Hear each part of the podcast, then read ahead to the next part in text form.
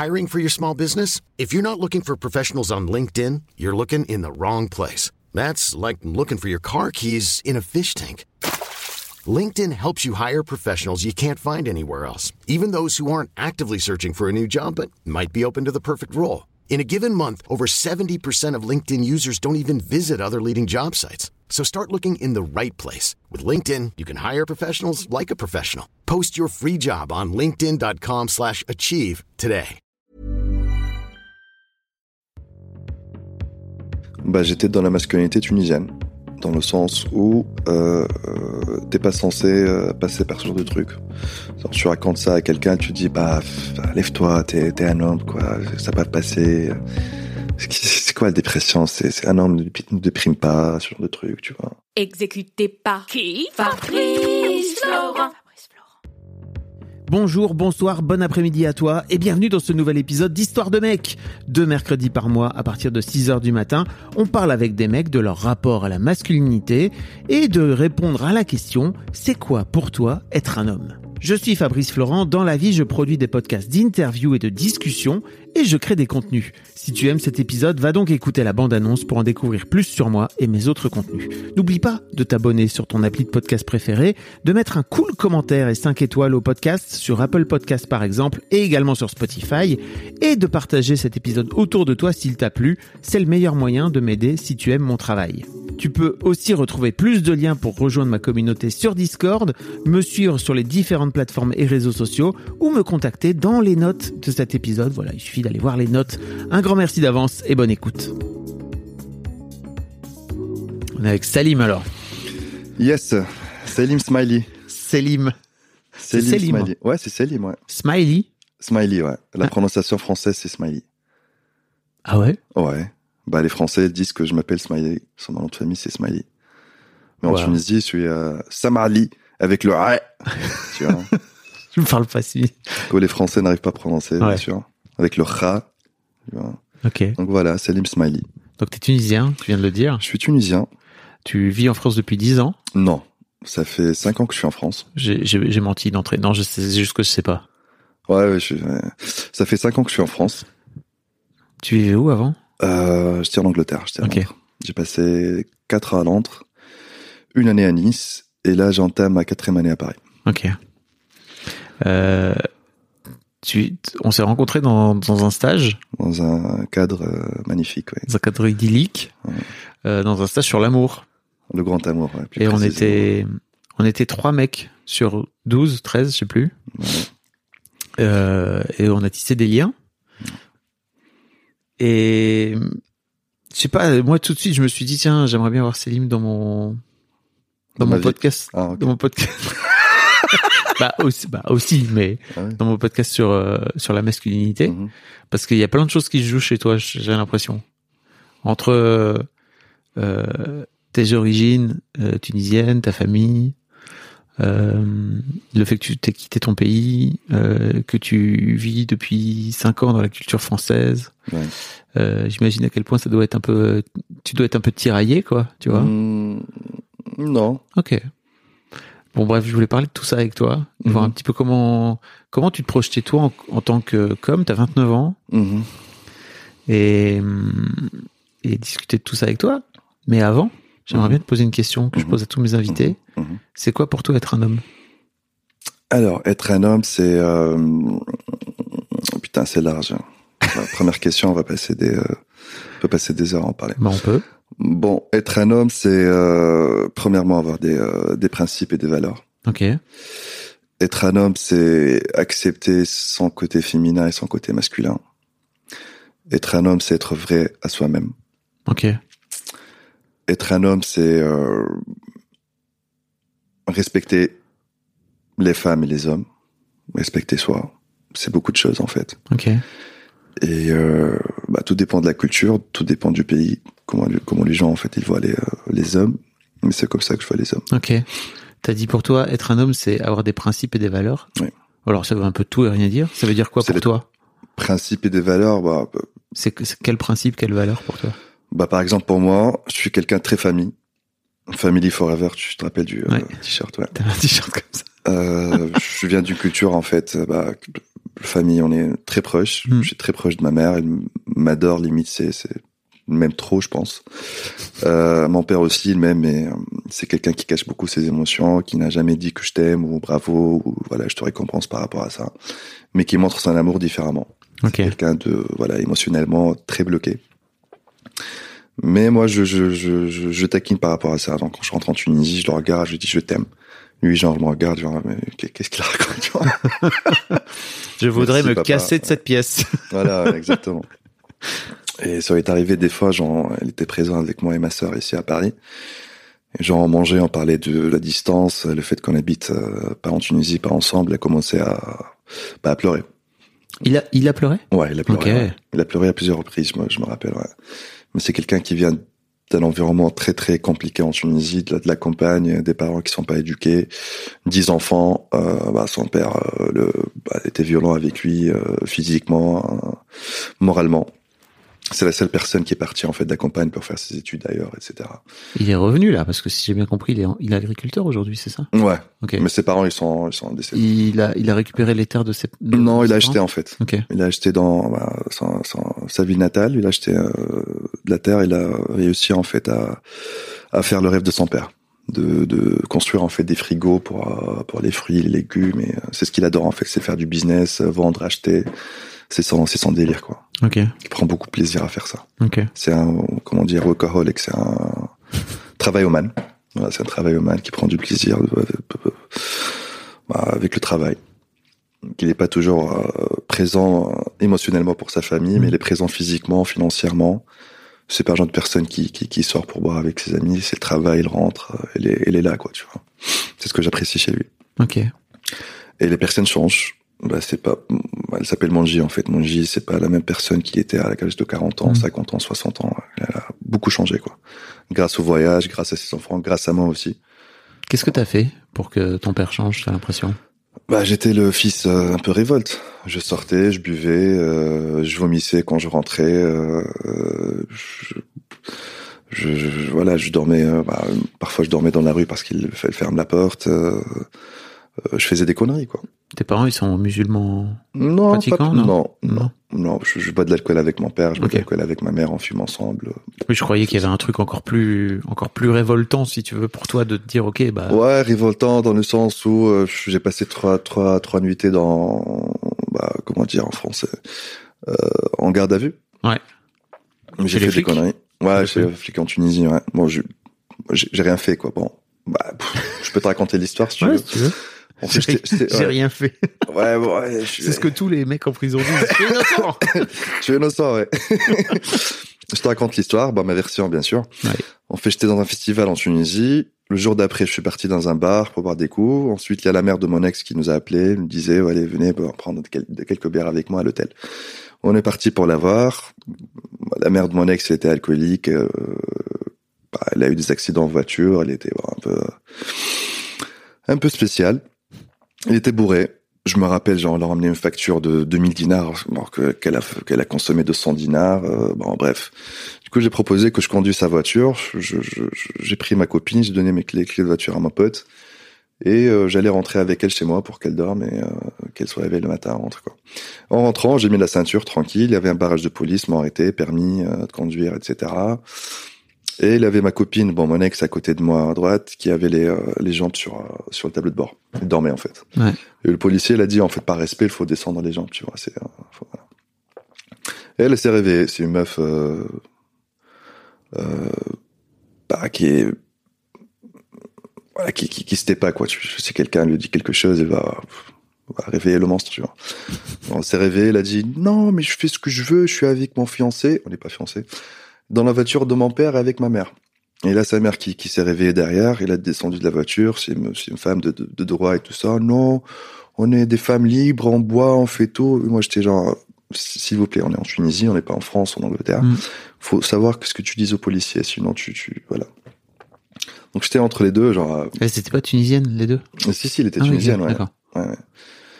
Bon, bref, j'ai dit aux policiers, bah, oubliez l'histoire, c'est juste deux femmes, j'essaie de rentrer avec eux, voilà, qu'elles se reposent, sont bourrées, etc. Elle m'a dit non. Tu conduis, tu ne suis pas bah, bah, par la voiture, on va, on va s'arrêter à la poste de police.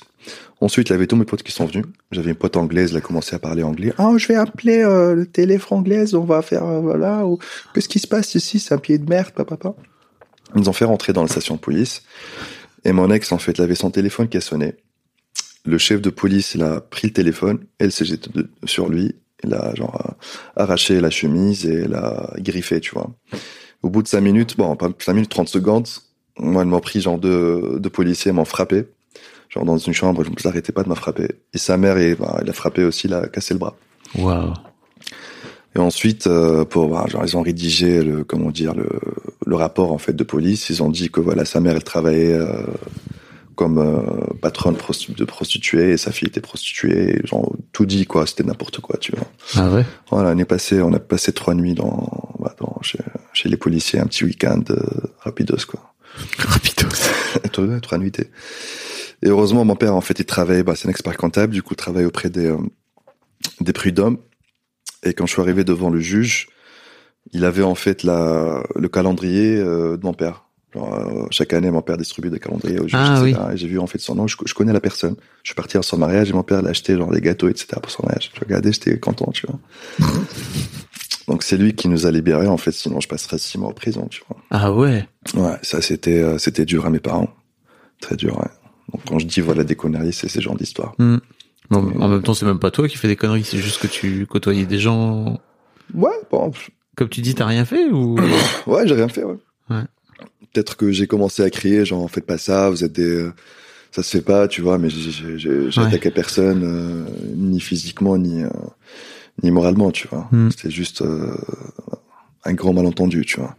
Mais ça arrive en Tunisie, il faut toujours euh, avoir la tête euh, tête en bas et ne pas chercher des problèmes quoi en Tunisie. Hmm. Sinon, voilà, tu vas tu vas tu vas tu vas avoir des problèmes.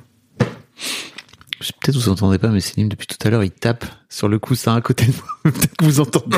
Ouais, je suis tunisien, donc je parle avec mes mains, je bouge les mains, je tape. euh. Je crois que ça va s'entendre, c'est pour ça que je me permets de le dire. Les gens vont se dire, Je mais qu'est-ce qu'il tape là, comme Je ça suis pas en tra- en train de taper des fesses, c'est juste le coussin. Quoi. Allez, bien, on va Tu veux qu'on parle de... On va parler de cul après, si tu veux. Tu veux censurer ça, mon gars Non Ok. Bah. C'est toi qui dis Bah non, aucun souci. Moi, C'est je, c'est ton, c'est ton épisode, moi je suis... Ouais, moi, je- je parle de tout. Je n'ai pas envie de censurer quoi que ce soit, c'est je toi parle de tout. On peut parler de fesses après, y a pas de souci. On parlera de fesses après. Euh, tu disais aussi tout à l'heure que l'un des trucs qui est important pour toi et être un homme pour toi, c'est être vrai à soi-même. Ouais. Qu'est-ce que tu veux dire par là? En fait, tout ce que j'ai dit par rapport à être un homme, c'est des choses que j'ai perdues à un certain moment et j'ai compris, genre, leur importance. Ok. À un certain moment, j'ai perdu mes principes et mes valeurs. J'étais pas vrai à moi-même. C'était quand? Pendant les dernières cinq années, quoi. J'étais voilà, pas tout le temps, mais c'était euh, c'était une période où je me recherchais. Euh, j'étais pas bien avec moi-même. Euh, j'étais pas euh, en concordance avec mes avec mes émotions, mon mental, mon physique. J'étais perdu, quoi. Ça veut dire quoi? Hmm? Qu'est-ce qu'il se passait Il se passait quoi dans ta tête et dans, dans ta vie? Hiring for your small business? If you're not looking for professionals on LinkedIn, you're looking in the wrong place. That's like looking for your car keys in a fish tank. LinkedIn helps you hire professionals you can't find anywhere else, even those who aren't actively searching for a new job but might be open to the perfect role. In a given month, over 70% of LinkedIn users don't even visit other leading job sites. So start looking in the right place. With LinkedIn, you can hire professionals like a professional. Post your free job on linkedin.com slash achieve today. C'était le fait de, de t'être euh, barré de, de Tunisie comme ça. J'imagine à quel point c'est déstabilisant, non? Non, non, pas du tout. En fait, Ah je suis parti à l'âge de 18 ans. Je suis parti en Angleterre. Euh, j'adorais, bah, j'adore toujours en fait la culture anglaise, la mentalité, la vie à c'est- j'ai passé euh, 10 ans, bah, la meilleure période de ma vie à. Quoi. Vois, C'était ma jeunesse, 18 ans jusqu'à 25 ans. J'ai, euh, j'ai vécu des belles choses. Quoi. Euh, je suis quelqu'un d'hypersensible. Ça, je l'ai appris il y a quelques années. C'est-à-dire que euh, j'absorbe l'énergie, je, me- je, je m'investis, je réfléchis en arborescence et ça, ça arrive que ça me fatigue. Et je prenais beaucoup de drogue quand j'étais quand j'étais jeune, entre Ah. 18 et 22, 23. Pff, voilà, Des, des soirées, de l'exta, de l'MD, euh, de la coke, euh, du crack, de la kétamine. Je- Crac Ouais, genre le petit, D'accord. un petit caillou de coke, tu tu tu tu, tu le fumes. Moi, je l'ai fait quelques fois, quoi. Ok. C'est- Mais j'étais pas addict, en fait. Bah, tous les addicts disent qu'on ne soit pas addict, mais... euh, non, mais c'était pas addict. C'était une période de deux ans, trois ans de ma vie où je faisais ça une fois par euh, deux mois, trois mois. Bon, il y avait des périodes où je faisais ça chaque jour, surtout la bœuf. Je fumais beaucoup de bœuf quand j'étais plus jeune, genre 4-6 mois, je fumais beaucoup, beaucoup de bœuf. Et ça m'a déstabilisé mentalement. Parce que je fumais en fait des- du synthétique et c'est synthétique, ça te rend, ça te rend fou. D'ailleurs, tout le groupe avec lequel je fumais, ils sont rentrés dans des, dans des psychoses. Donc moi, en fait, j'étais pas stable dans ce moment. J'étais avec une ex, en fait, qui était, bah, c'est la même ex, qui passait par une période très très difficile. Et euh, il a dû rentrer, en fait, on était ensemble à Londres. Ils ont arrêté son visa parce que l'école a fermé, il avait des soucis avec le gouvernement, etc. Il a dû rentrer. Donc il est passé par un moment très difficile, il était dépressif, limite il était suicidaire. Et il a tenté en fait de se suicider à plusieurs reprises. Genre, elle m'appelle, elle me dit, voilà, je vais faire ça, ça et ça, je vais, je vais me tuer. Elle fait en son téléphone, tu vois, et moi, j'étais, genre, je tremblais, euh, je ressentais la froideur, la chaleur, j'étais vraiment, Mais elle était, elle était où, elle, elle était en Tunisie. Moi, j'étais à Londres. Super. Ouais, du coup, moi, j'appelais ses potes, euh, je dis, ouais, ouais, allez-y, checker sur elle, mais euh, voilà, quoi, j'ai passé deux, trois mois de, de, de stress énorme. Même j'étais en Tunisie, il m'a dit, voilà, que je vais couper euh, les veines, et je suis parti en, en voiture, et il pleuvait, j'ai fait un accident, genre, la voiture est tournée trois, quatre fois dans, dans, dans- genre, dans, comme périph' en Tunisie. Mais what? Ouais. Ok, tu racontes ça comme si. Ouais, ça fait longtemps, quoi, c'est, euh, je sais pas quoi, c'est arrivé, tu vois. Ouais. Je vais pas, euh, Après tout, euh, c'est un truc normal, tu vois, pour les non, c'est pas normal, mais ça fait, putain, on parle de 7 ans, 7 ans, il y a 7 ans, quoi. Ok. J'ai oublié le truc, moi. Ah, donc 3-4 mois, j'étais vraiment mal, hyper stressé. Je travaillais, j'étudiais en même temps. Euh, je travaillais genre trois jours par semaine, j'étudiais trois jours par semaine, j'avais que dimanche pour se reposer. Il y avait pas quelqu'un avec moi qui qui qui qui, qui m'apaisait ou qui cherchait à me faire plaisir. C'était le genre de meuf qui euh, qui était hyper jalouse. Tu fais quoi? T'es avec qui? Papa, papi, papa, papa. euh, toujours, elle boude. euh, bah, elle était pas bien, je comprends, mais tu veux. Mais bon, bref. Mais en même temps, c'est toi qui est, qui est Mm. la chercher. Enfin, vous vous êtes rencontrés, quoi, tu vois. Ouais, bon, comment on s'est rencontrés on, on se connaît, mais on était, on était potes à la base. Ouais. C'était comme un bro pour moi. Ensuite, on est parti en boîte, on a pris de l'MD, on est tombé, tombé amoureux. C'est avec la drogue, quoi, tu vois. Mais franchement, c'était, c'était la jeunesse. Ouais. C'est arrivé, c'est arrivé, je regrette pas, tu vois. Hmm. Bon. Tom- Tomber amoureux. C'est, il y avait, Exactement. tombé. Ouais, ouais, exactement. ouais. On s'est- on s'aimait pas. Bon, peut-être qu'on a appris à s'aimer après, mais c'était plus euh, l'amour de jeunesse, genre intense. Mhm. euh, je te déchire, tu me déchires. Voilà, des, des histoires euh, de. Et toi, et toi, t'aimais bien évoluer là-dedans? Hmm? C'était un truc qui te plaisait, en fait, d'évoluer là-dedans? Dans, ce- dans ce drama-là Non, je suis quelqu'un qui s'attache. Parce qu'à un certain moment, je les rompre avec elle, mais elle me disait, genre, c'est bon, pas avec moi maintenant, je vais me suicider, euh, ta, ta, ta. J'étais, genre, forcé. Bon, je me suis forcé à le faire, de rester avec elle pendant deux ans supplémentaires. Mais donc, tu t'attachais pas vraiment. T'es, juste, enfin, elle te faisait du chantage affectif, en fait. Ouais. C'est pas pareil, hein. Ouais, ouais, c'est ça, ouais. Et du coup, à la fin, c'est moi qui, qui, qui, qui, qui était blessé. Je me suis fait, je me suis fait blesser. Parce Bah que oui. j'avais pas assez de courage pour rompre, pour la laisser, tu vois. Voilà, du coup, on avait programmé, en fait, une, un voyage à, Amsterdam ensemble. Ça fait six mois ou sept mois. On a rompu dans cette période. Je me suis dit, bah, allez, je sais pas, je pars, je pars pas. Ensuite, je, je suis parti. J'étais mal, j'étais pas bien du tout, j'étais genre euh, fatigué toujours, euh, déprimé, je voulais plus la voir. Mais je sais pas pourquoi je l'embrassais, je le- je l'enlaçais. Peut-être que j'étais attaché au souvenir, tu vois. Parce que Mhm. quand on, quand on vit quelque chose d'intense, prisant, des, euh, des trucs, euh, ben, des choses euh, illégales qu'on a fait ensemble quand j'étais à Londres, genre des, euh, genre on volait des supermarchés, on volait des, euh, des fringues, euh, j'ai fait des conneries, quoi, tu Mhm. vois. Bon, je, je, je- je- ça s'explique pas, mais genre, j'avais pas de l'argent dans le temps. Et je prenais du plaisir à faire ça aussi. Mhm. C'était facile et je le faisais, tu vois. On était genre comme une euh, bande de mafia. Bonnie and Clyde. Bah, moi, et, moi et elle, j'avais un pote euh, italien et sa meuf belge. On était des, des, des voilà, des euh, mafias, quoi. On entrait dans le supermarché, on prenait tout, de l'alcool. euh, l'argent qui nous restait, on achetait des drogues. Voilà, j'ai passé une année à faire ça. Ensuite, euh, bah, je reviens sur le voyage à Amsterdam. Euh, bah, j'ai pris tout, en fait, là-bas. Genre, euh, de la bœuf, de la coque, de l'exta. euh, et ensuite, j'ai pris champignon. J'aurais pas dû prendre le champignon. Et faites attention, les gars, les meufs, que vous m'écoutez. Faut pas prendre des drogues comme des LSD, des trucs hallucinogènes quand vous, vous, n'allez pas bien. Faut être vraiment très bien avec soi-même pour prendre ce genre de drogue. Moi, j'étais, j'étais pas bien. Du coup, ça m'a, ça m'a rendu fou, littéralement fou. Je voyais des choses, j'avais des hallucinations. Euh, je voyais tout en flou, on dirait j'étais dans une bulle. J'arrivais pas à dire mon nom, j'arrivais pas à parler. J'étais euh, out quoi. Et je pensais que c'était momentané en fait pendant quelques jours. Je me dis voilà, je reviens à Londres, à mon travail, à, mon, à, mes études et ça, ça allait. Ensuite, quand je suis revenu, non, j'étais toujours, euh, bah, j'étais en psychose. Hmm. J'étais genre euh, bah, le mec à mettre à l'hôpital quoi. Je suis resté genre deux semaines chez moi, je suis pas sorti. Je suis resté dans, sous, la table. Je, je tremblais, je faisais des, je voyais des trucs, euh, je mangeais pas. Euh, tu vois, j'appelais personne, je j'acceptais pas les appels et tout, tu vois pourquoi tu vas Tu sais, l'un des trucs que je remarque le plus dans les comportements masculins, qui mhm. sont pas bons pour les mecs, parce qu'en fait les mecs ont du mal à prendre soin d'eux, on en parlera après. Demande pas l'aide. Euh, effectivement, c'est pourquoi, pourquoi à ce moment-là tu t'as pas envie d'aller demander de l'aide? Bah j'étais dans la masculinité tunisienne, dans le sens où euh, t'es pas censé euh, passer par ce genre de truc.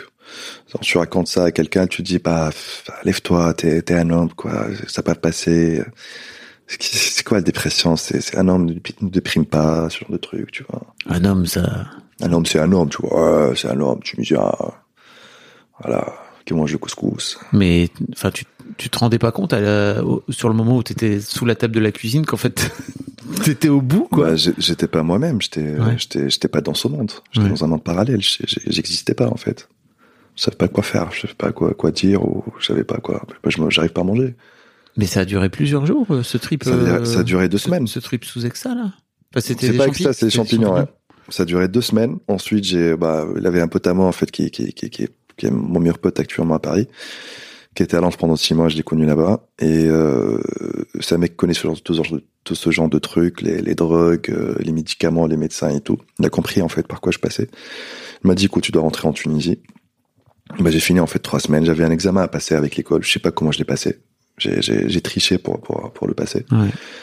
J'ai eu genre 38% sur 100. J'ai passé euh, miraculeusement. Ensuite, j'ai pris mes bagages, je suis rentré en Tunisie. J'ai regardé mes parents. Voilà votre fils. Mettez-le sur le lit. On verra ce qu'on va faire. J'ai passé peut-être un mois au lit, mais genre lit-lit. Hein. Je, je, je, quitte le lit pour pisser, pour, pour manger juste. Bah, je, je pesais, je pense, 55, 60 kilos dans le temps. J'ai passé deux mois comme ça, je suis parti voir un psychiatre, j'ai pris des médocs, j'ai commencé à les prendre pendant deux semaines, ensuite j'ai arrêté. J'étais contre les médicaments. Euh, je me suis dit je reviens à Londres pour finir ma troisième année de licence. Mes potes m'ont trouvé un appart vite fait, je suis revenu, j'étais bien accompagné, je faisais du sport chaque jour. J'ai fait un six-pack tellement je, je, faisais du sport, mmh. je mangeais très bien. Euh, genre, je, je suis quelqu'un de très résistant et très euh, combatif. Mais chaque jour, je, j'ouvrais les yeux, je voulais juste mourir c'est pas moi qui veux mourir, c'est les idées en fait. C'est ça les idées noires. Je sais pas si, si vous connaissez les, idées noires, c'est des trucs qui viennent à la tête. Genre je vois un balcon ouvert, euh, je me dis je me jette. Je vois un train qui passe, je me jette. Mais c'est juste des idées. Je veux pas le faire. J'ai jamais fait. J'ai passé des années comme ça, mais j'ai jamais fait. À un certain moment, je l'ai fait. Je, l'ai pas fait à cause de ma famille. Moment, je, je, je, cherchais en fait une cause, une raison pour laquelle je dois rester en vie. À cause ou grâce? Plutôt grâce alors. Euh, grâce à ta famille. Pour eux, je voulais rester en vie, en vie pour eux. Mm. Pour ne pas qu'ils voilà, qu'ils euh, qu'ils soient tristes ou autre. Voilà, c'est une stratégie pour rester en vie. Et t'étais en fait à l'époque parce que tu vas quand même voir un psy et tout. À cette époque? Ouais. Non. Ah mais tu disais tout à l'heure que tu ouais, quand, un psychiatre. Quand je, suis parti en Tunisie, j'ai vu ah. un psychiatre, j'ai pris les médicaments, ensuite j'ai arrêté. Je me suis dit je vais mettre ça seul, tout seul. Tu vas gérer ça tout seul? Ouais, exactement. Ça a pas trop marché. Pas du tout. J'ai passé une année physiquement, j'étais euh, ouais, quoi, Arnold Schwarzenegger, euh, j'étais gros et tout, mais mentalement j'étais j'étais toujours instable. Je, je pouvais pas je pouvais pas en fait boire de l'alcool. Ça m'a rendu euh, très fatigué, déprimé. Je pouvais pas sortir, je pouvais pas étudier, je pouvais pas écrire un mail, je pouvais pas me concentrer pour finir mon projet de l'école. Tu vois, je rentrais aux toilettes, je pleurais parce que je pouvais rien faire. Et très frustrant. Et tu as la sensation que tu as tout mis dans la muscu, machin, euh, dans ton corps, pour compenser un peu la fragilité de ton esprit à l'époque? Ouais, je me suis dit, euh, c'est pas fragilité en fait, c'est un déséquilibre chimique. Et euh, comme un psychiatre actuel en fait qu'il m'a pris- m'a m'a- m'a expliqué, c'est comme en fait, c'est comme une porte et euh, qui en fait euh, génère en fait les, les- les hormones en général, la sérotonine, la dopamine, etc. Je peux dire des mauvais mauvais mo- mots. en- Oui. ouais. J'ai niqué en fait cette porte. Ouais. J'ai mis tout et n'importe quoi. Ça déséquilibre le truc. Du coup, je passais par trois quatre jours où j'étais euh, en C'est la- manie. C'est la drogue qui. C'est la drogue, ouais, ouais, c'est les, champignons. Je suis pas le seul cas, il y a beaucoup de monde Mm. qui sont passés par ça. hein. J'ai lu en ligne et j'ai connu des gens, c'est des histoires très très tristes. hein. Mm. Il y a des gens qui finissent à l'hôpital, quoi, qui finissent sous, sous médoc ou paralysés. Ou... C'est pas un truc simple, parce que ça se voit pas, les personnes peuvent pas comprendre, c'est dans la tête. Tu vois, je, je menais une vie euh, de l'extérieur très très bonne, j'étais à Londres, j'étudiais et tout ça, mais au fond de moi, je suis, euh, Mm. c'est- pénible. hein. La souffrance, en fait, elle est pas mesurable. On peut pas mesurer la souffrance. On peut pas dire je souffre plus que toi. Ou je- Mm. tu vois. Mais la souffrance mentale, elle est plus, plus intense que la souffrance physique. hein. Et euh, voilà, quoi. J'ai passé une année à faire du sport. Je me suis dit une bonne hygiène de vie va, va m'aider. Je mange bien des salades, des grillades, etc. Je me levais tôt, je faisais du sport chaque jour et pendant une année, ça n'a rien changé. Ça n'a rien changé. Ben ensuite, euh, j'ai décidé de quitter Londres. Ben, j'ai travaillé avant à Londres. Je sais pas comment j'ai travaillé. Je travaillais dans une chaîne islamique à Londres qui s'appelle Islam Channel. C'était, c'était drôle. Qu'est-ce que tu faisais là-bas? Je faisais de la comptabilité. Ok. Du coup, je rentrais tôt, je, je rentrais le matin tôt. Bah, je, je tolérais pas d'alcool, mais je buvais quand même. J'étais dans le déni. Où je vais les mener toujours le même style de vie Mhm. qu'avant, tu vois. Genre, je bois, je sors, je rencontre des gens, mais j'étais pas bien, tu. T'as pas d'amis à ce moment-là à qui tu peux parler de ton mal-être Ouais, ouais, absolument, ouais. Plein, plein de potes, ouais. T'en as? Ouais, ma copine, j'en parle. Tu leur en parles ils... Ça, ça, ça, ça t'aide T'as t'as Bah, pas peur bah, de leur en parler, je veux dire? Non, maintenant, maintenant c'est dépassé. Hein. J'en parle plus. Bon, on est des. Non, non, mais à l'époque. non, à l'époque, bah, dedans. à l'époque, il y avait que, que mon pote en fait qui était à Paris, Ouais. qui passait par la même chose. Genre, il est passé par la même chose il y a 5 ans, 10 ans. C'était à cause de, de la kétamine et des, des, des, des événements en fait qui, qui, qui est arrivé. Je- Juste, je veux dire en fait, quand on est vraiment mal, quand on passe par une rupture un truc émotionnel, faut pas prendre des drogues. Faut pas. Attendez, quand vous ressentez un peu Mm. bien. Bon, évitez les drogues en général, mais au moins passez par cette mauvaise période. Ensuite, continuez à prendre. Mais voilà, mais c'était très dangereux, quoi. C'est très dangereux. C'est ce moment-là où tu décides de quitter Londres, c'est ça? Et de te dire, ok, je vais retrouver. euh, tu vas à Nice, c'est ça? Exactement. Tu je cherchais en fait, exactement. Je partais au soleil, à la mer, euh, où je peux respirer, faire du sport, nager, euh, rencontrer des gens plus euh, plus apaisés. Et, et voilà quoi. Et encore une fois, ça n'a pas marché. Du coup, je suis reparti chez le psychiatre. J'ai fait six mois, sept mois de traitement, changé beaucoup de médicaments. Et je ressentais des trucs horribles, quoi. Les effets secondaires des médocs, c'est pas, c'est pas sympa. Hein. Genre, il y avait des jours où je prenais un médoc, je me rappelle, je suis resté réveillé pendant deux jours et je masturbais genre dix fois. C'est, bah, c'est, pas moi, c'est, c'est excité, c'est mon corps en fait qui, qui, qui fait sortir ça. Je l'ai appelé, écoutez, je fais ça, ça. Il m'a dit, eh, bah, arrête, tu prends ça, tu prends l'autre, tu, tu, tu, tu. Limite, il y a des médicaments en fait quand que les gens prennent des mecs qui, qui, qui commencent à avoir du lait, du, euh, des, des Ah oui. Ouais, des effets secondaires de fou, quoi. Du coup, après sept mois, je pense que j'ai arrêté encore une fois. Je me suis dit, les médicaments, c'est pas la bonne route pour moi. Ensuite, je suis parti à la quête, voilà, de, de, de la guérison. Euh, les soins énergétiques, euh, le Reiki, euh, développement personnel, les soins à distance, le neurofeedback, ils mettaient des électrodes sur ma tête. euh, je faisais tout, n'importe quoi, tu vois. J'étais désespéré, je, je, je faisais tout. Je suis parti en Bolivie, j'ai fait deux semaines avec un chaman, l'ayahuasca, euh, plein de trucs. J'étais arnaqué. euh, bah, j'ai appris beaucoup de choses qui m'ont aidé aujourd'hui à, mener une vie stable. Mais j'avais l'impression un peu que tu t'es dit, ok, en fait, il faut que je trouve une solution. Donc, je vais faire un maximum de trucs euh, pour essayer d'aller d'aller mieux, en fait, de trouver un truc, quoi. Exactement. J'étais dans le survie. J'ai Mhm. passé 5 ans, 6 ans, j'étais pas en vie. Hein. Euh, je prenais pas de plaisir en mangeant, je prenais pas de plaisir à rien faire. J'étais euh, anxieux, triste. euh, je passais par des semaines où j'étais, euh, j'avais de la manie, où je faisais tout et n'importe quoi. Je faisais des trucs. bah, inexplicable, bizarre. Alors, voilà, le spectre de, de, de, de la bipolarité au trouble d'humeur, en fait, c'est entre la dépression et la manie. Si on met une, échelle, en fait, entre 10 et moins 10, bah, moins 10 c'est la dépression, 10 c'est la manie. Moi, j'étais genre entre euh, moins 6 et 6 au départ, tu vois. Et des cycles rapides, parfois des cycles, bah, avec le temps, ça a été des cycles plus lents. Au sens où je passais une semaine euh, très excité. Je couchais avec des meufs, je sortais, je buvais. Ensuite, je passais euh, deux semaines au lit. Je suis resté comme ça, je pense, euh, 5 ans, 6 ans en tout. Hein.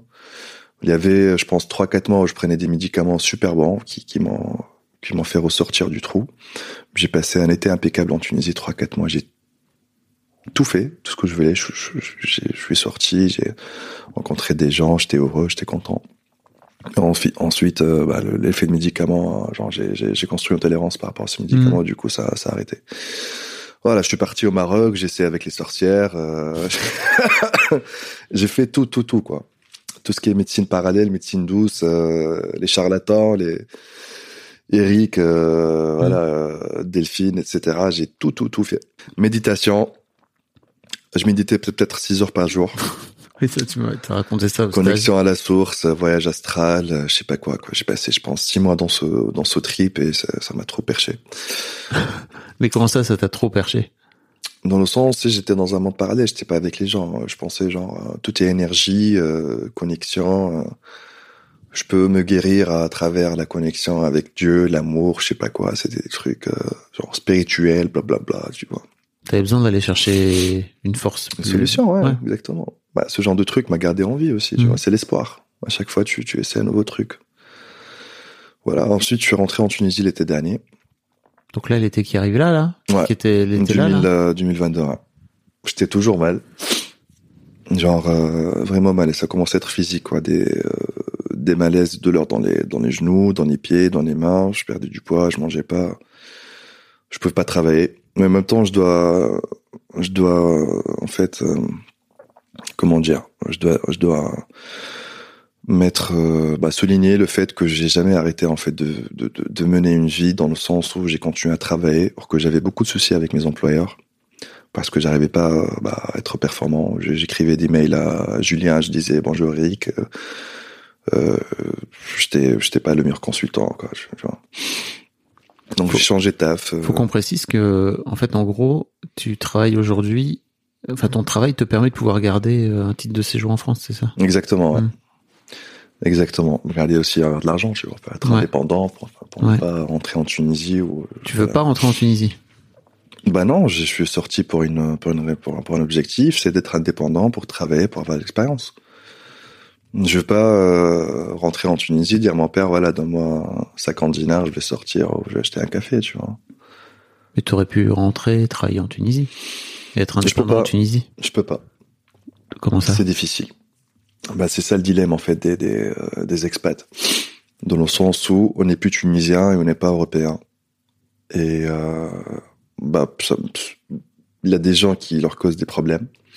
Des gens, par exemple, qui sont très très tunisiens dans leur mentalité, qui viennent en, France ou en Angleterre et qui veulent maintenir en fait ce style de vie.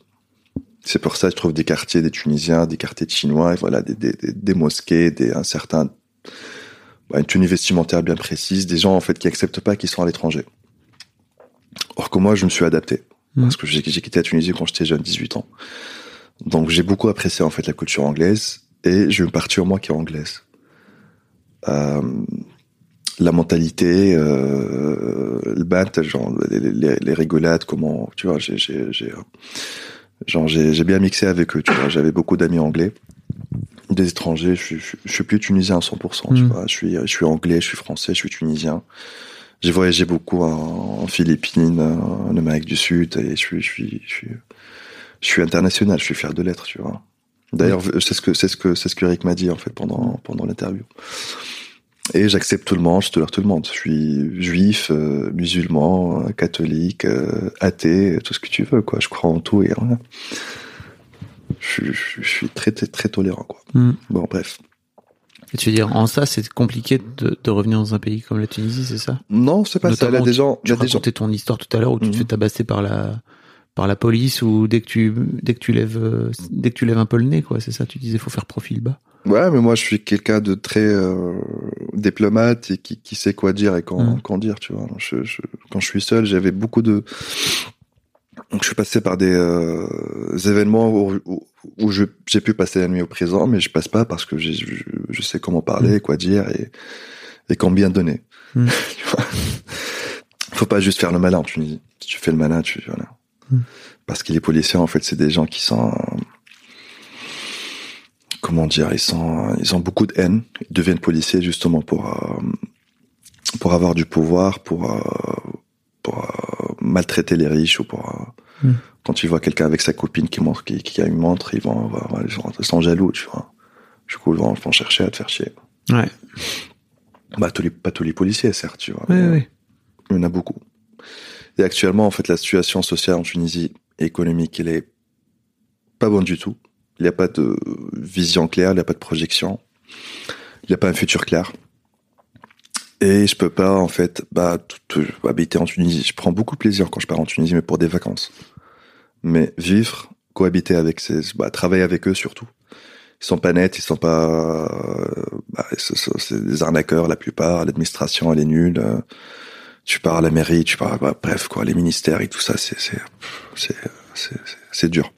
Faut avoir beaucoup de contacts, en fait, en Tunisie ouais et avoir de l'argent. Et tu vis, mais tu vis quand même un peu limité parce que tu, tu, tu- en fait, en Tunisie, on vit en cachette. C'est-à-dire, tu, tu habites chez toi, tu sors avec la voiture, tu pars quelque part. Tu ne peux pas juste sortir de la maison et Mhm. boire un verre ou euh, parler aux gens, tu vois. Faut toujours, toujours partir d'une maison à une autre ou un bar, tu vois. Mhm. Or qu'en Europe, en général, tu sors, t'as tout le monde, tu peux parler à tout le monde. Ici, moi, à Paris, je, je- ça m'arrive de, de rencontrer 10, 15 personnes par jour. Bon, quand je travaille pas, tu vois. Parce que j'ai passé un, un mois en maladie. Et euh, il y a du contact, tu vois. Les gens qui rigolent, qui blaguent, tu passes, tu vois. Tu, tu, tu, tu parles à quelqu'un au supermarché, tu poses dans un bar, il y a quelqu'un qui est posé à côté de toi. En Tunisie, il a beaucoup de peur. Hmm. Par exemple, j'étais dans un festival pendant l'été. Bah, les meufs, ils ont, ils ont trop, trop peur. Donc, tu parles à une meuf, euh, va dire qu'elle va, voilà, qu'elle va faire quelque chose, va, me- va me baiser, tu vois. Alors qu'ici, en Europe, tu parles à des gens, tu, tu blagues, je prends même pas de numéro, c'est juste, voilà, on blague, on part cinq minutes, ensuite, ensuite on part, je connais même pas le prénom. En Tunisie, non. Bah, les gens riches, sont, genre, ce festival, déjà, il n'y a pas de billetterie. Mm. C'est des gens qui se connaissent entre eux, qui, s- qui, s- qui, qui s'invitent. tu parles du festival euh, Festival en Tunisie, dans le désert, ouais. ouais c'est ça Et c'est hyper clean, quoi. On avait les téléphones jetés, les, les portefeuilles, il n'y avait pas de vol, euh, c'est hyper sécurisé, tu vois. Mais tu sens qu'ils sont en veut, tu vois. Genre, on est mieux, on est riche, tu vois, il n'y a pas de... tu vois. Hmm. Et ça crée un déséquilibre énorme, en fait. euh, une ségrégation de fou euh, socialement. Et un jour, ça va péter. Ça a commencé à péter avec les braquages, les, les viols, etc., tu vois. C'est ça, le, le, le, le- bah, les conséquences de, de, de la ségrégation sociale. Mm. On n'a plus, en fait, de... de euh, comment dire, de euh, classe sociale moyenne. Soit des riches, soit des pauvres. Voilà. Ça, c'est, l'exemple parfait de, situation économique euh, Mm. niquée. donc tu disais que tu étais rentré l'été dernier en Tunisie c'est ça? Ouais, j'ai passé euh, deux mois. ça t'a fait du bien?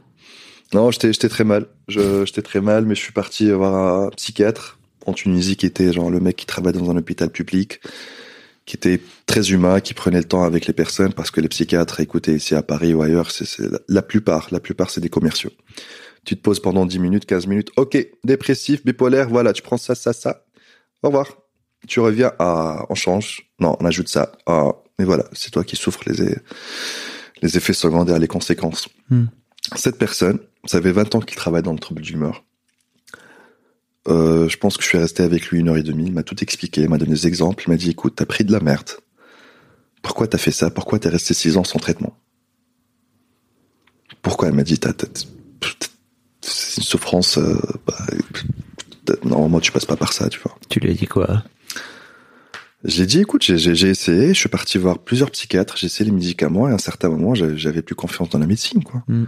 Si j'essaye 10 médicaments et ça marche pas, qu'est-ce que tu veux que je fasse? Ouais. Un médicament qui me rend euh, gros, un médicament qui, qui, qui me rend euh, triste, un médicament qui me rend... Bref. Du coup, il m'a dit, voilà, tu prends ça et ça. J'ai dit, ok. Mais si tu respectes le dosage, tu respectes l'horaire, tu dors euh, bah, à une heure euh, raisonnable, tu reprends ta vie et ça va bien se passer. Au bout de trois semaines, oui, tout était bon.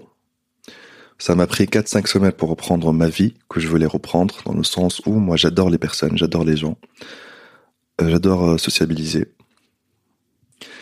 Euh, du coup, pour renouer avec mes amis, je suis reparti en Tunisie pendant deux semaines, début novembre, je suis parti à un festival. J'ai renoué avec mes, meilleurs potes, euh, j'ai rencontré avec beaucoup de belles personnes, j'étais ressourcé, parce que moi, les, les relations humaines me ressourcent, j'ai besoin de ça. J'ai besoin d'être entouré par des gens qui m'aiment et que j'aime aussi. Ensuite, je suis revenu à Paris, j'ai repris le travail, euh, je travaille chez un nouveau client, ça se passe très bien, je mène une vie active, j'ai repris le sport, j'ai repris le foot, j'ai repris le squash, euh, je mène une vie, j'ai beaucoup de gratitude en fait. Parce qu'en fait, je respire, j'arrive à réfléchir, j'arrive à parler, j'arrive à avoir des idées euh, bien construites, et j'arrive à avoir une relation surtout avec la meuf que tu as rencontrée. Et euh, Ta chérie qui, qui était, qui était là il y a ouais. 5 minutes. Enfin, Ouais. euh, avant qu'on commence. Ouais. C'est une meuf euh, exceptionnelle.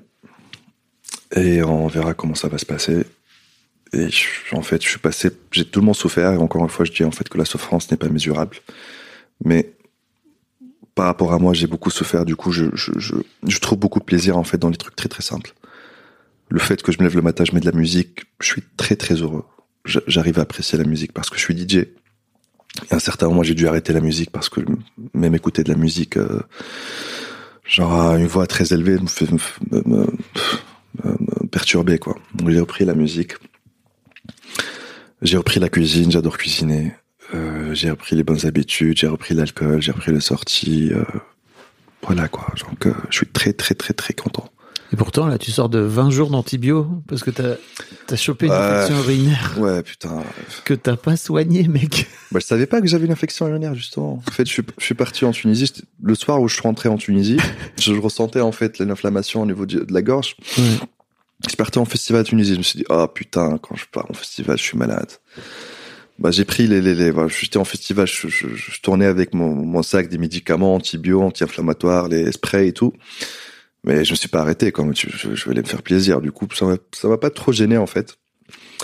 Et euh, je suis resté 21 jours sous, sous antibio. Et euh, une semaine après, ça va, je, me sentais bien. Et là, hier, je me suis réveillé, en fait, avec euh, des maux de gorge pénibles. Et euh, voilà, en fait, j'avais compris du, du pharmacien peut-être il y a une infection urinaire. L'infection urinaire peut causer en fait une inflammation dans le corps. Si on traite pas la cause, bah, ça va revenir. Donc il faut que je passe un test euh, bah, urinaire. Là, je pisse dans le Le petit flacon, là. petit flacon et Mais t'as- pas eu envie de crever avec cette infection urinaire euh, non, ça va, tranquille. Je pissais, je me suis, je- ça va partir. Je me suis dit, euh, ça brûle, mais. Ça brûle. Alors, Ouais, les le- garçons, si ça brûle, quand tu fais pipi, c'est pas normal.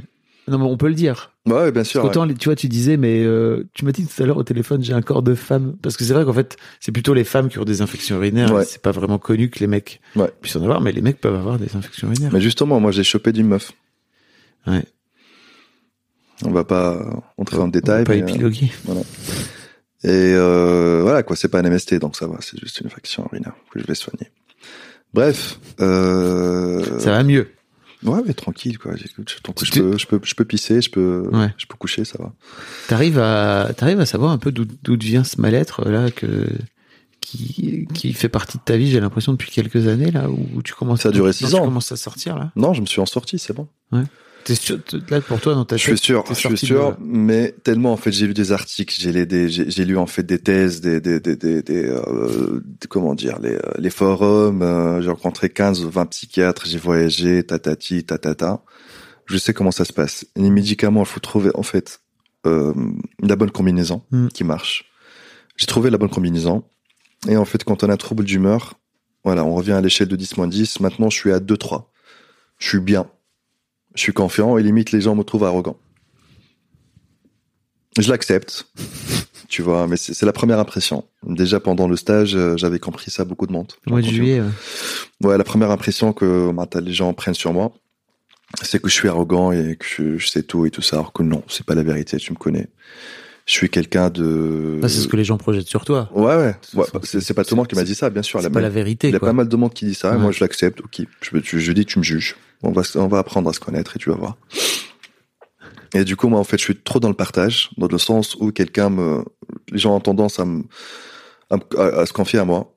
Du coup, moi, j'ai tendance à conseiller, peut-être pousser trop, tu vois. Mais Mm. je- je- je- j'essaie d'aider, tu vois. Les gens sont un peu euh, euh, mal à l'aise par rapport à ça. Mais quand ils comprennent en fait la personne, euh, Mm. voilà quoi. Bref, je suis pas parfait, mais voilà, j'ai des défauts, des qualités, mais voilà. Bref, euh, ouais, je te laisse, euh, je te laisse euh, poser des questions. Tu sais, il y a un truc qui se. On n'a pas le droit de raconter ce qui se passe dans ce stage, Ouais. mais en fait, euh, il y a un truc qu'on peut dire, c'est que euh, tous les matins, on se fait des câlins. Ouais. Et tous les matins, tu venais me faire un câlin Mhm. et bah tu très souvent tu, tu fondais en larmes. Tu te souviens ou pas? Ouais, ouais. Qu'est-ce qui s'est passé? Bah écoute, j'étais bah, quand je suis parti en stage. Avant de partir en stage, c'était c'était dans genre ma, ma dernière cartouche. Ok. J'étais très mal, euh, déprimé trois jours, bien deux jours. Je sortais pas de la maison, je travaillais à distance, je faisais des euh, des crises d'angoisse. euh, je voyais, bon, j'étais pas bien du tout.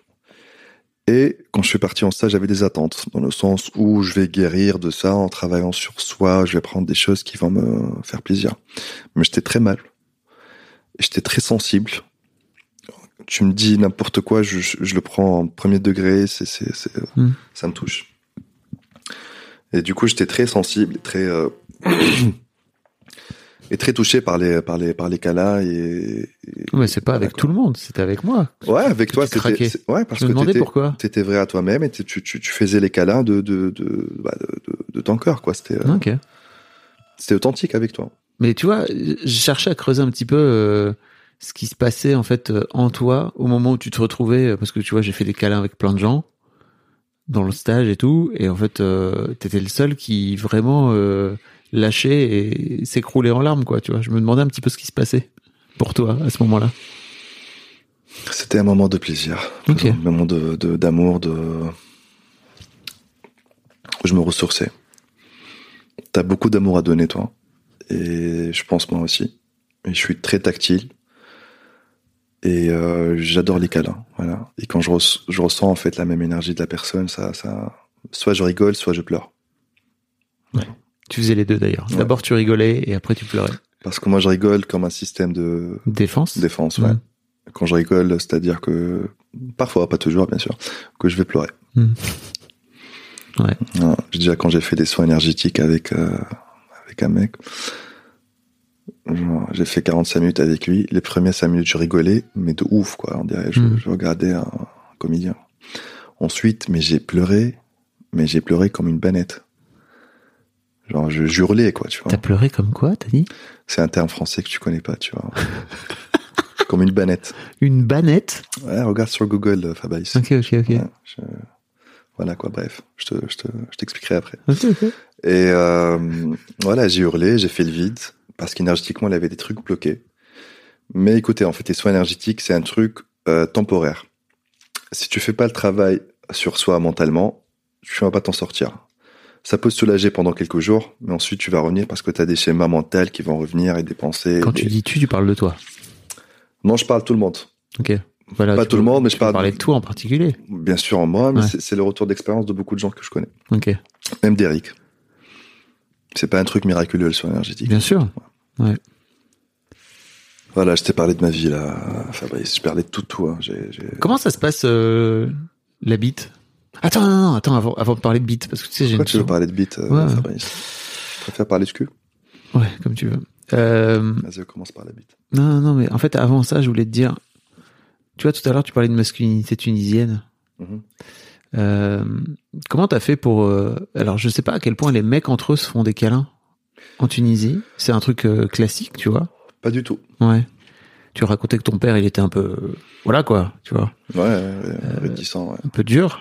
Et mon père est un peu, mon père est pareil, quoi, tu vois, alors qu'il est totalement français, quoi. Euh, je crois qu'il y a un truc d'âge aussi qui joue.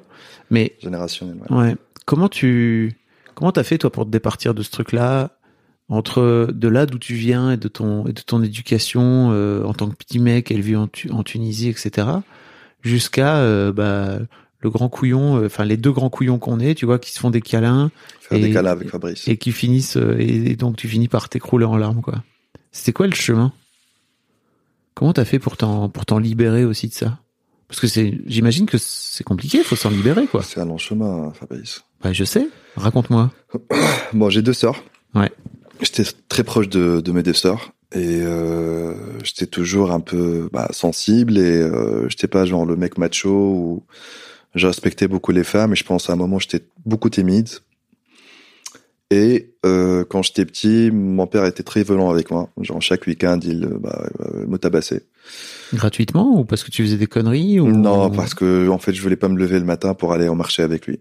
Waouh, c'est c'est vraiment gratuit. Ouais. Ou voilà, je vais pas faire les, la, la vaisselle. Du coup, euh, voilà, elle prend, prend un couteau et euh, Un couteau? Ouais, un couteau. Ouais. Il faisait quoi? Bah, on faisait euh, un jeu ensemble. Moi, je cours et lui derrière moi.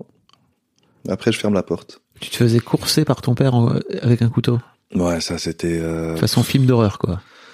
Ouais, il tabassait aussi ma mère, il tabassait aussi mes sœurs, tu vois, à un certain moment, tu vois. Et je pense, ça, ça a créé un déséquilibre chez moi avec les femmes. Donc au départ, bon, pendant mon adolescence, j'ai pas eu des, des, des copines. Euh, j'avais peut-être un manque de confiance avec les, femmes, les relations en général. Je j'arrivais pas à me à me retrouver dans ce dans ce monde. Ensuite, je me suis forcé quand je suis parti à Londres. Je partais dans des boîtes, j'étais hyper timide. Je, suis quelqu'un en fait des très euh, résistant dans le sens où j'acceptais pas en fait ça. Je dois connaître des meufs, je dois coucher. C'était un objectif pour moi en fait à un certain moment parce que j'aimais coucher avec des meufs.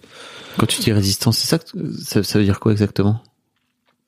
Genre, euh, bah, je j'acceptais pas le fait que j'étais timide et que, que j'ai que j'ai pas eu de relation. Voilà. Donc euh, je sortais en boîte, je me forçais à parler avec des meufs. Et petit à petit, je, je, je- voilà, j'ai fait un travail sur ça et j'ai gagné en con- confiance en moi, connu des meufs. Quand est-ce que t'as perdu ta virginité? Euh, 19 ans. Ok. Bon, c'était pas... Ouais, pour un Tunisien, c'est un exploit. Ok. Ouais. Un, un exploit? Non, dans le sens, c'est c'est c'est c'est c'est c'est tôt. C'est tôt pour un mec tunisien? Ouais. Ok. Tes potes, ils ont perdu leur virginité. Ah putain, j'étais. euh, je vais pas le mentionner, peut-être qu'il va écouter ça. Bah mais, oui. euh, T'es pas obligé de le mentionner. il a passé, il a passé 8 ans avec sa meuf, sans coucher avec elle. Ils sont mariés aujourd'hui, ils sont couchés ensemble qu'après mariage. Euh, Il y avait ce truc aussi un peu traditionnel de pas coucher. Enfin, tu vois, mes parents ont fait ça. Ils ont pas couché ensemble avant leur mariage. Ouais, c'est traditionnel, ouais. Mais bah, t'as la plupart de, de mon environnement en Tunisie, tout le monde couche avec tout le monde. hein. Hmm. Euh, Cette génération, bah, à partir de 22, 23, bah, elle rencontre un mec, deux ans, trois ans ensemble, ça, ça va correct, c'est bon, vous couchez ensemble. Et après, il se libère de ça. Moi, bah, j'étais avec mon, mon ex, j'ai divergé moi-même. T'as divergé. Ça veut dire quoi?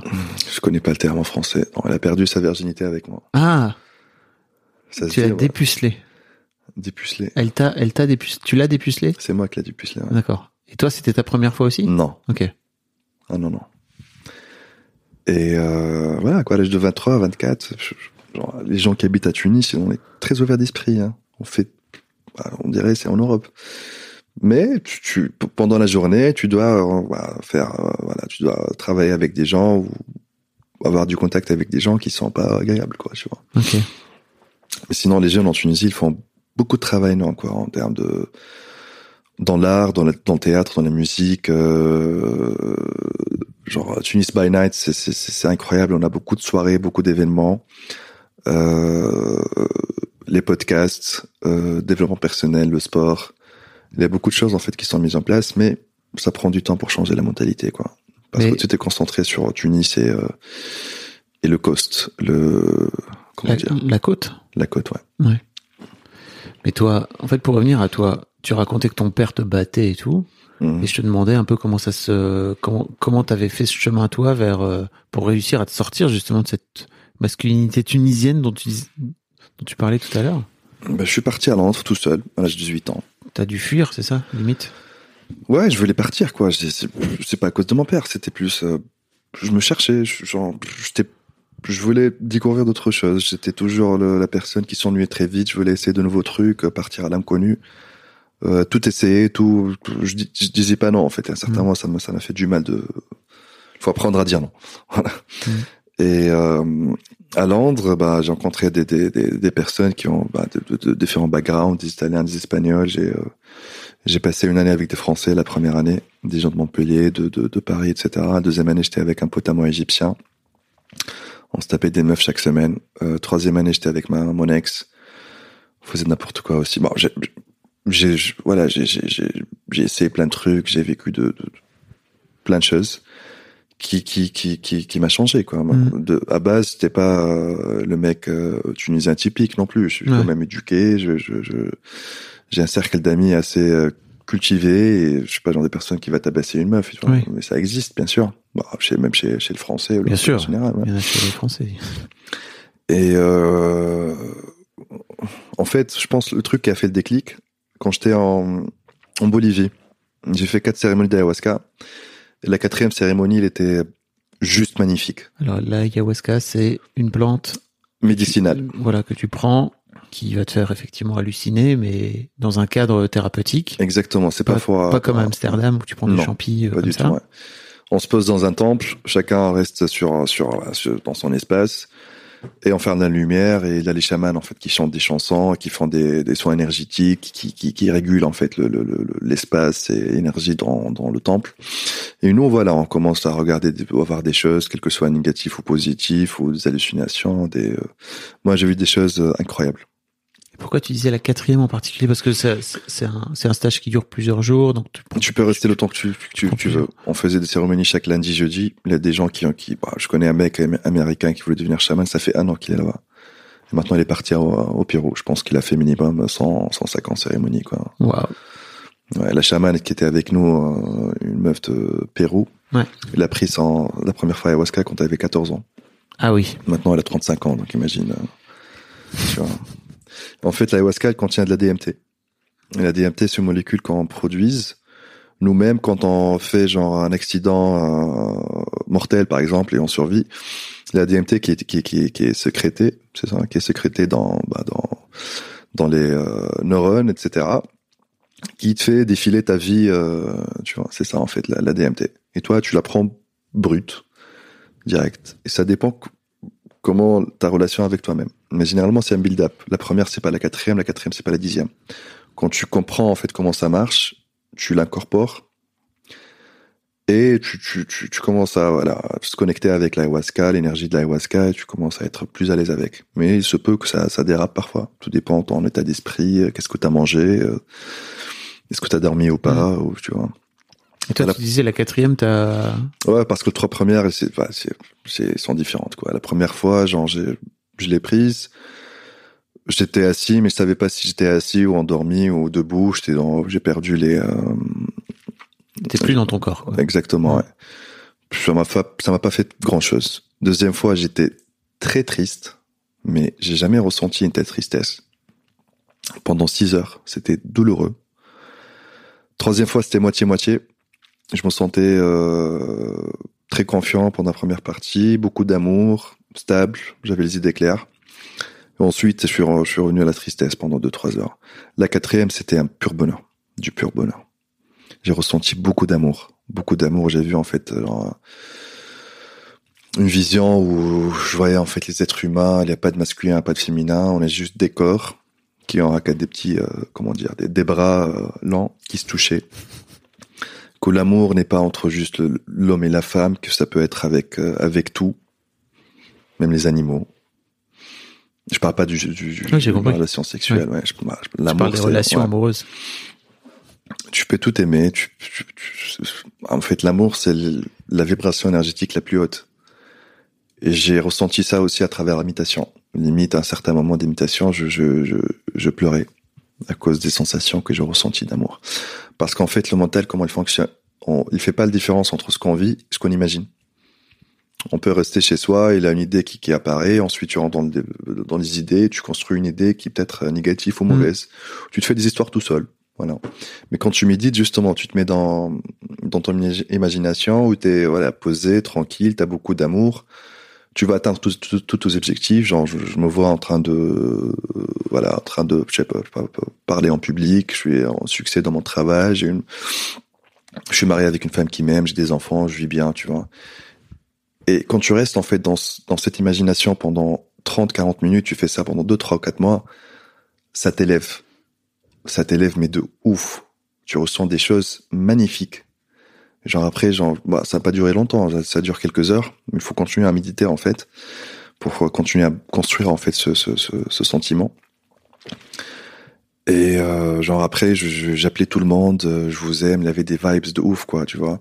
Et quand t'as des vibes assez élevées, il y a beaucoup de gens qui, qui te parlent plus et de nouveaux gens qui te parlent. Ouais. Tu vois ce que je veux dire? Mm.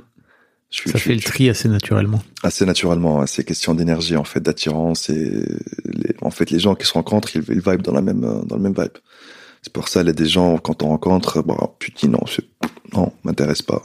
D'autres gens oui, ouais, je, je ressens quelque chose de voilà quoi. On partage des choses, il y a une certaine énergie, tu vois. Et il y a des gens qui circulent entre nous, qui sont très très heureux et qu'on peut dire qu'ils sont en paradis. Parce que pour moi, le paradis et l'enfer, ça n'existe pas. Le paradis et l'enfer, c'est sur Terre. On peut être dans l'enfer sur Terre, on peut être dans le paradis sur Terre. Il y a des gens qui sont dans le paradis. Ils sont éveillés. Mais on ne les voit pas. Bah, on peut pas les voir. Il y a des gens qui sont dans l'enfer. Bah, t'y étais, toi. Ouais, j'étais, ouais, j'étais dans l'enfer. ouais. Ouais. C'était la souffrance, ouais. Ouais. Il y a des gens aussi qui sont, bah, je sais pas, des, des, des gens qui sont hyper malades, qui sont, c'est, l'enfer en fait, ça. Mm. C'est la souffrance, euh, c'est ça l'enfer pour moi. Tout ça, bon, j'ai appris euh, bah, des bou- sur, bah, des à travers des bouquins, à travers euh, le chamanisme, à travers euh, des coachs et tout ça. Et je crois beaucoup dans la réincarnation. Il n'y a pas de paradis enfer où Dieu va, va te punir ou ce genre d'histoire. Dieu, il existe. Mais tout dépend comment tu appelles Dieu, comment tu le définis. Dieu, pour moi, c'est l'amour, c'est le karma, c'est la terre, c'est c'est nous en fait, parce qu'on est des êtres, euh, comment dire, euh, des vins. On a une âme, l'âme c'est des vins, et des vins c'est Dieu, Dieu c'est l'amour, et l'amour c'est l'énergie la plus élevée. On croit, on croit tous en Dieu, mais euh, les gens, ils, voilà, veulent utiliser leurs propres termes. Ils disent non, Dieu, c'est pas le karma, karma, c'est pas. Enfin, bref. C'est un grand n'importe quoi, ce monde. Bref. Donc voilà. Je suis rentré dans des sujets un peu. euh, Non, mais c'est cool. C'est comme ça que t'as réussi à te, à, te départir petit à petit de ta masculinité tunisienne. C'est ça, comme tu disais. Ouais, ouais, ouais. À revenir un peu plus vers toi. Mhm. Je voulais te parler de cul, mais finalement non. Tu vois. On n'a pas le Je- temps. je- bah non, c'est pas qu'on n'a pas le temps. C'est juste, euh, moi j'ai envie, de, j'ai envie de finir là-dessus. Ah, on, va- on va pas parler de beat l'amour. non plus? Tu veux parler de beat C'est toi qui, qui a proposé. Non, je, je voulais parler de beat. Euh, La, ouais. tienne ou la mienne? Pas compris. Ah, de la bite en général Ouais, non, de ton rapport à, de ton Avec rapport- la bite de ton rapport au sexe. Ouais, j'écoute euh, par rapport au sexe. euh, je suis très doux dans le lit, mais je peux être aussi très sauvage. Tout dépend de l'ambiance. Genre, euh, il y a une fois, ma meuf, genre, bon, je ma meuf m'a dit que je veux te sucer. J'ai dit non, j'ai pas envie. J'ai envie que, voilà, que tu, tu, tu, qu'on se touche, quand, qu'on soit peau à peau et qu'on s'embrasse, quoi, tu vois. Ma meuf l'a mal pris. Je me dis non, je, je sais pas sucer. Euh, tu veux pas que je suce euh, voilà, je. Non, j'ai dit non, en fait, tu suces très bien, mais c'est juste que j'ai pas envie de ça. Mais ça va m'arriver des fois où je vais te dire, euh, mets-toi sur tes genoux et suce-moi. Tu vois? Et euh, le sexe, en fait, pour moi, c'est pas le même sexe que qu'avant, quoi. Pour moi, le sexe aujourd'hui, c'est une connexion. Je peux bander, en fait, avec, avec, une phrase. Quand je vois quelqu'un de passionné ou quelqu'un qui, qui, qui veut m'aider ou qui, qui, euh, qui cherche à, à m'aider à atteindre mes objectifs, ça m'excite. C'est quelqu'un voilà qui, qui, qui, qui a de l'amour et qui veut le partager, tu vois. Mais tout ce qui est physique, les boobs, euh, les gros seins, tout ça, franchement, ça m'attire pas Mhm. du tout, quoi. J'étais dans ce, dans, dans, dans cette optique avant, mais non plus maintenant, tu vois. J'ai pas des critères physiques bien précis, à part le fait que j'aimerais bien me lever le matin et je vois un visage lumineux, souriant. Pas forcément beau, mais euh, qui a du charme et qui sourit surtout. Pas genre, oh, je prends mon café, ma clope, euh, je peux pas euh, voilà, parler maintenant. J'ai besoin de commencer ma journée euh, avec de la bonne humeur, tu vois. Parce que je commen- moi, tout seul, je commence la, ma journée avec la bonne humeur. Mhm. J'aime la musique, je chante, je me lève tôt. Et j'adore la vie. J'aime la vie. j'ai appris à le faire parce que j'ai beaucoup souffert. Hmm. Donc je, T'as l'impression de t'en être sorti là? Oui, mais justement, si je reviens sur en fait sur le spectre, je suis à 2-3. Ouais. Avec les médicaments, en fait, ça me garde euh, 2-3, mais à- ensuite ça peut descendre, mais ça reste moins 2. Ouais. Mais moins pas 2, je... c'est ouais. pas des grandes oscillations quoi. Ouais, c'est c'est entre moins 2 et 2. Ça va arriver des moments où je, je serai déprimé. Mais je sais les gérer. Le plus important, c'est euh, de rester fonctionnel euh, et tout ça. Le médecin m'a dit oui, tu vas rester fonctionnel, mais un peu down. Je lui ai dit oh, pas de souci. Elle m'a dit avec le temps, tu vas être 2 moins 2, 2 moins 2. Ensuite, ça va se tu vois. Mais comme on dit en anglais, it's a blessing in disguise. Dans le sens où on est déprimé des fois, mais actuellement, ça fait un mois que je suis très productif. Je dors 5 heures, 6 heures par jour. Je fais tout ce que je veux. Euh, tout ce que je planifie, je, je- je le fais et je, je me sens très fort, tu vois. C'est pas naturel, je sais. Mais j'en profite. Hmm. Merci. Je t'en prie. C'était trop bien. Bah, moi aussi, ça m'a fait plaisir. Ça plu? Ouais, ça m'a plu. Au départ, j'étais un peu euh, stressé, mais. euh, Réticent? Ah non, pas réticent, mais très stressé. stressé. J'ai jamais fait interview avant, tu vois. Je sais pas, j'ai parlé de tout, donc euh, Tu t'es trop bien démerdé. merci Fabrice. Merci. C'était un plaisir. Trop bien. Gros bisous. Un grand merci à toi d'avoir écouté jusqu'au bout. N'hésite pas à t'abonner au podcast dès maintenant pour ne manquer aucun épisode. Tu trouveras tous les liens dans les notes de cet épisode justement. Tu pourras également retrouver chaque veille d'épisode un extrait qui, je l'espère, te donnera envie d'écouter l'épisode complet le lendemain. Si tu découvres et que tu aimes ce podcast, tu devrais aussi aimer mes autres podcasts. Je t'invite donc à aller voir dans les notes de cet épisode ou sur fabflorent.com, f e tu verras, il y a tout un choix. Je te mets aussi dans les liens comment t'abonner à ma newsletter où je t'envoie régulièrement des nouvelles, comment te connecter à mon Discord, comment me contacter ou encore mes différents réseaux sociaux, etc. etc. Enfin, tu l'as quoi. Merci encore pour ta précieuse écoute et d'ici au prochain épisode, je te souhaite une très belle vie. Planning for your next trip? Elevate your travel style with Quince. Quince has all the jet setting essentials you'll want for your next getaway, like European linen, premium luggage options, buttery soft Italian leather bags, and so much more. And it's all priced at 50 to 80% less than similar brands. Plus, Quince only works with factories that use safe and ethical manufacturing practices. Pack your bags with high-quality essentials you'll be wearing for vacations to come with Quince. Go to quince.com slash trip for free shipping and 365-day returns.